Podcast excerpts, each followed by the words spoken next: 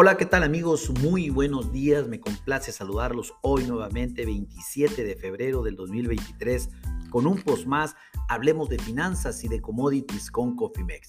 Este espacio lo vamos a dedicar para platicar de la información financiera, tanto nacional como internacional, más relevante para la sesión del día de hoy.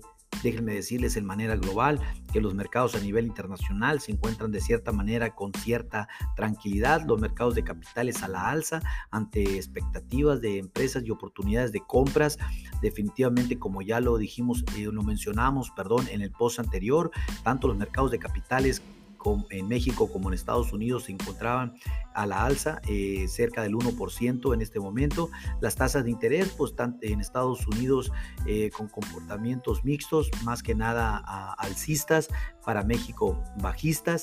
El dólar eh, se mantiene débil en este momento a nivel internacional, lo cual pues podría facilitar que tanto las monedas de los países emergentes como los commodities pudieran recuperarse.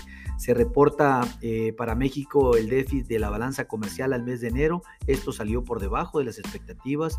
Eh, vamos a platicar un poco más adelante en el apartado de México al respecto.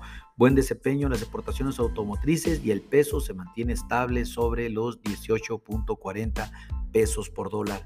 Déjenme comentarles, hablando de Estados Unidos, que el índice de órdenes de bienes duraderos cayó el mes de enero 4.5%. Se esperaba un crecimiento del 4% después de un crecimiento del 5.1% en diciembre. Las órdenes de bienes eh, excluyeron, obviamente, eh, eh, todo dato que no pudiera ser analizado por departamento, sin embargo, pues no cumplió con las expectativas.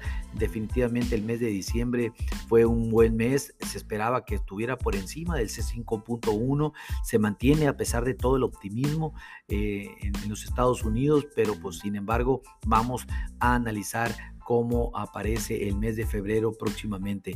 Definitivamente un dato mal, eh, el, el, índice del dólar lo está pagando y por eso está cayendo en este momento. Los mercados de capitales relativamente optimistas ante la consideración de la oportunidad de compras eh, eh, de varias empresas y estimados de utilidades favorables. Definitivamente, como ya lo comenté, el, Standard Poor's subiendo casi el, el, el 1%, igual el Nasdaq subiendo el 1%. Hablando de los índices en Europa, se dio a conocer el índice de confianza de los empresarios y los consumidores, el cual baja a 99.7 puntos de 101 punto esperado y de 99.8 del mes de enero. Definitivamente eh, una muy buena expectativa se tenía de dicho reporte, sin embargo, pues salió por debajo de las expectativas se mantiene ese ambiente de nerviosismo, ese ambiente de desconfianza en el sector empresarial y sobre todo en el consumidor. Mal dato para Europa. El mercado de capitales de la región, el FCT sube el 0.7%, el DAX el 1.6% y el CAC 40 el 1.7%. Los mercados de capitales no se vieron afectados por este índice.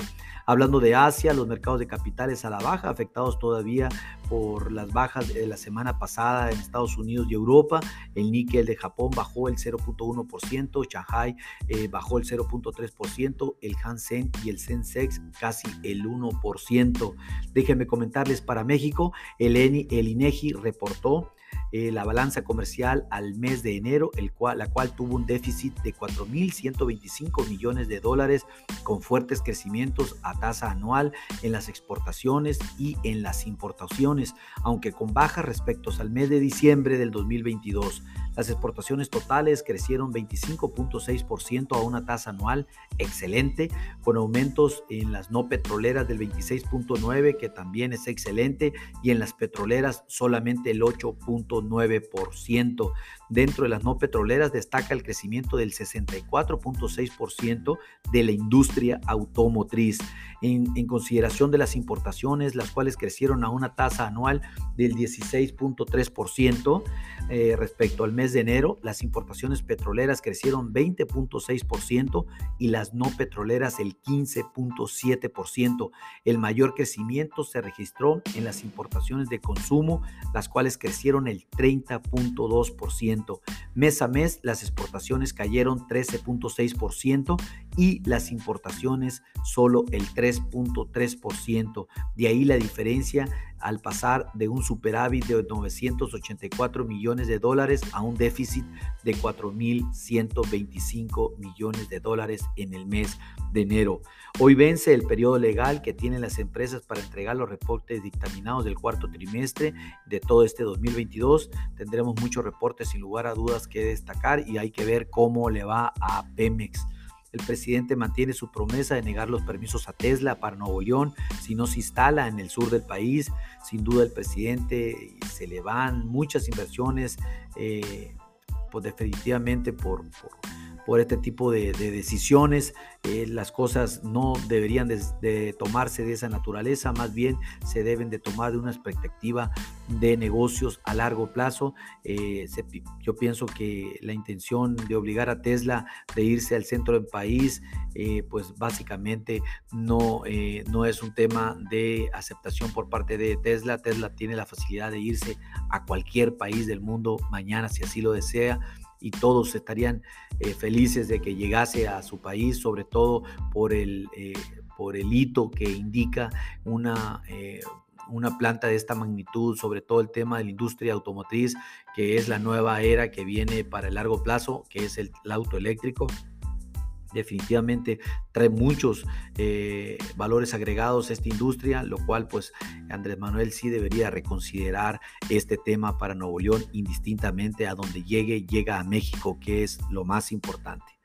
A nombre del equipo de Cofimex, le doy las gracias por su atención. Les recuerdo, activen sus estrategias en administración de riesgos, porque lo peor es no hacer nada. Pase un hermoso día. Hasta luego.